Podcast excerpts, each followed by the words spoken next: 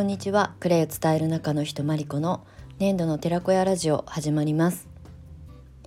粘土の寺子屋ラジオではクレイセラピスト育成やクレイセラピストの可能性クレイを伝える人のためのコミュニティについてお届けしております。はい、えー、2月8日水曜日、えー、もうそろそろですね。16時を回ろうとしているところで収録をお届けしております。はい。今日はちょっと午前中ねゆるっとしすぎてしまいあのデスクワークパソコンに向かって仕事を始めたのが、まあ、お昼正午ぐらいだったんですけれどもなのでね収録配信も少し遅めの時間になりました。はい。今日はですね午前中結構ゆるゆると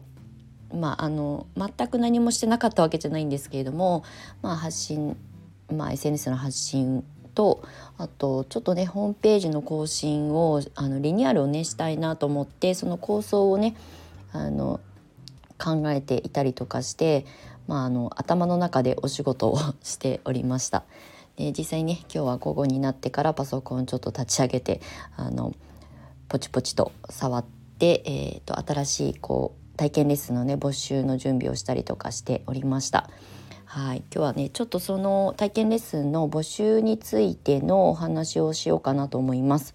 あの久しぶりにですね体験レッスンみたいな形であの募集させていただくんですけれどもえー、っとですね今までねクレイセラピーの体験レッスンって、まあ、基本オンラインをあの活用してとか、まあ、あのコロナの騒動の前までは体験レッスンもね対面でお受けしたりとかまあまちまちだったんですけれども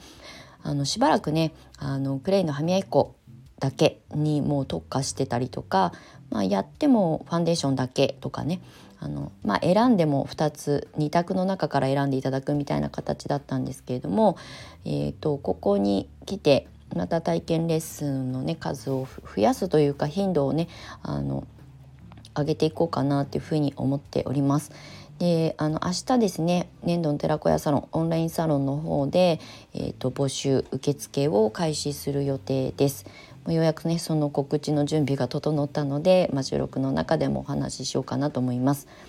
あのまあ、これまでねずっと本当にクレイセラピスト育成、まあ、養成講座に特化した教室として、まあね、ありがたくも経営があのできていたんですけれども、まあ、なのでね体験レッスンはちょっとこう、えー、頻度を下げてあまりねこう活発的には発信してなかったんですが、まあ、ちょっとね私自身のクレイセラピスト10年目も、まあ、間近に迫っていてもう一度ね初心に帰るじゃないですが、うん、あの体験する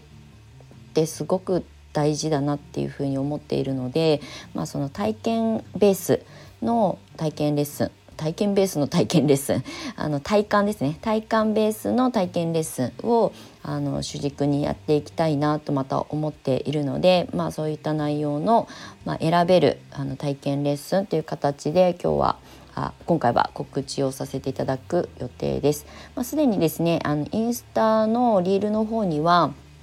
ざっと概要がわかるようにあのまあ、静止画をつなぎ合わせた動画みたいなものをね上げてるんですけれども今回のあの体験レッスン4つの形に分けて、まあ、選んでいただけるようにしました。まあ、1つでもいいですし2つ以上もしくはま4つ全部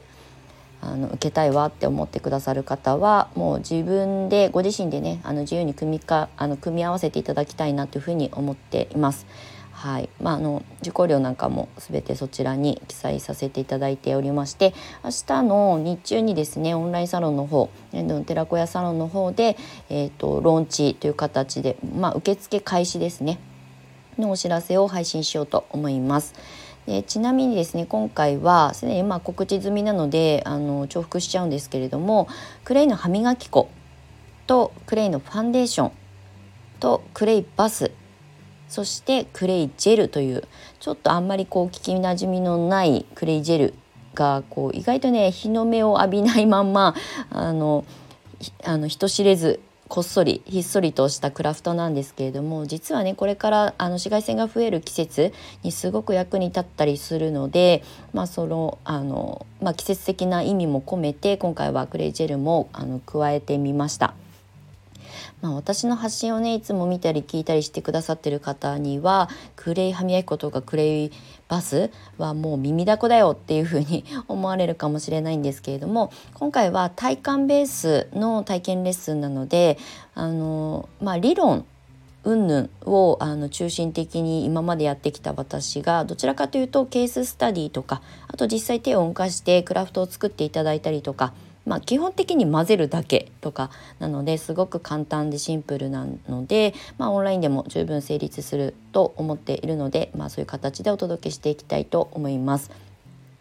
はい、なのでクレイ歯磨き粉まあ本当に基礎中の基礎というかねクレイセラピストの養成講座の中にもそのクレイ歯磨き粉というカテゴリーというかねあのコンテンツあのカリキュラムがあるんですけれどもやっぱりねクレイの歯磨き粉って初めて使う方とかクレイにそれほどねまだこう愛着というかこう馴染みがない方はびっくりされることが多いんですけど実はね体感レベルで言うと一番分かりやすいんですよね口の中だから余計なんですけどそれでね最初はこう「ん？泥で歯磨くの?」みたいなまあクレイイコール泥パックのイメージの強い方が多いと思うので泥で歯を磨く口の中に入れていいのみたいな風に感じる方も一回使ってみてその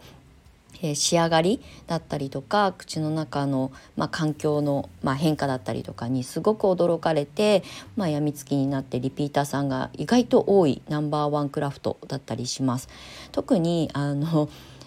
軽減な顔をしながらこう使ってるか使って言い始めた方なんかももうそこでねすごいクレイ面白いっていう風にあの180度あの意識が変わる方も多いぐらいクレイの歯磨き粉は一回使っていただければもう本当にわかるかなまあ好みがあるので全員が全員がねあの好きになるかどうかまたちょっと別の話なんですけれども体感レベルで言うとやっぱりすごくこう衝撃を受けるクラフトの代表格かなというふうに思います。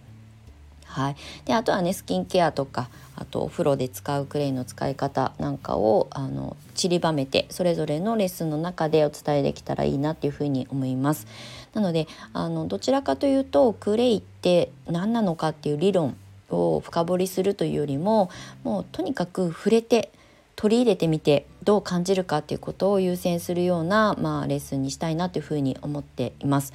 私自身もクレイセラピストを目指すって決めた時クレイをすごく深掘りして勉強した後にあの飛び込んだわけではなくてもう触れた瞬間に気持ちいいっていうその感覚となんかわからないけどワクワクするなとかなんかわかんないけどこれだったらズボラな私でも続けられるし人に伝えられるかも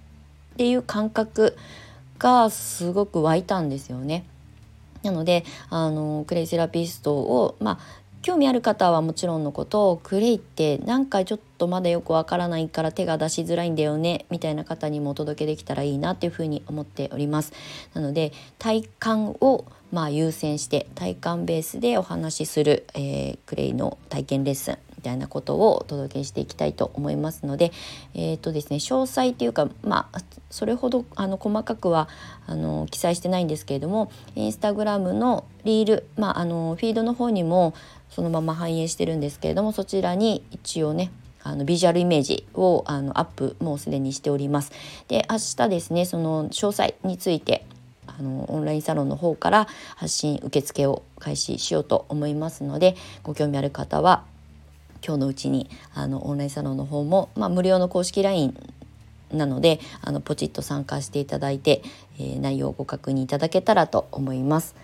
やっぱりね私はクレイの歯磨き粉が大好きで、まあ、10年間作り続けるでなかなかだと思うんですよね。私は本当に面倒くさがりでクレイセラピーを勉強する前って手作りでスキンケアグッズなんか作ったことがないんですよ。アロマアロマセラピーのお勉強をした時にバスソルトとかバスボムかバスボム作ったりとか、まあ、あのブレンドオイルとかは作ったことありますけど日常的にあの続けられてるものって実はないんですよね。だけどクレイの歯磨き粉って一回使うともう他のものが使えなくなるぐらいあの市販のものの良し悪しはさておき、えーとですね、一回ちょっと横に置いといてあの変わるものがないんですよっていうぐらい私は惚れ込んでいるあのクレイセラピーの本当に一押しの使い方になります。まあそんなね私の 暑苦しいお話をね聞いていただけたらと思いますので気になる方は是非あのまずは SNS インスタの方にリールに上げておりますのでご覧ください。で明日えっ、ー、とですねお昼前もしくはお昼午後1ぐらいに、えー、詳細の発信をしたいと思いますのでオンラインサロン粘土寺子屋サロンの方に、えー、ご参加いただいて、えー、通知をお待ちいただけたらと思います。はい、今年はですねまあ10年目っていうこともあるんですけどまあ初心に帰って本当にこうクレイの、まあ、気持ちよさだったりとか楽しさをあのより一層あの力を入れて伝えていきたいなっていうふうに思っておりますのでもうなんか難しいことは一回ちょっと横に置いてあのまああの知識とか、えー、そういうエビデンスだったりとか、うん、なんかこう歴史だったりとかっていうこともとても大事な要素なんですけどまずは自分の体がどう感じるかっていうことを本当に優先的に、まあ、直感感覚っていうところを大切にして、まあ、クレイセラピーをお届けしていきたいなっていうふうに思います。はい、ご興味ある方は是非引き続きあの追いかけておいてください。情報をね。はいということで今日も最後までお付き合いいただきましてありがとうございました、えー、素敵な夜をお過ごしください。年度の寺子屋まりこでした。また次回の収録配信でお会いしましょう。バイバイ。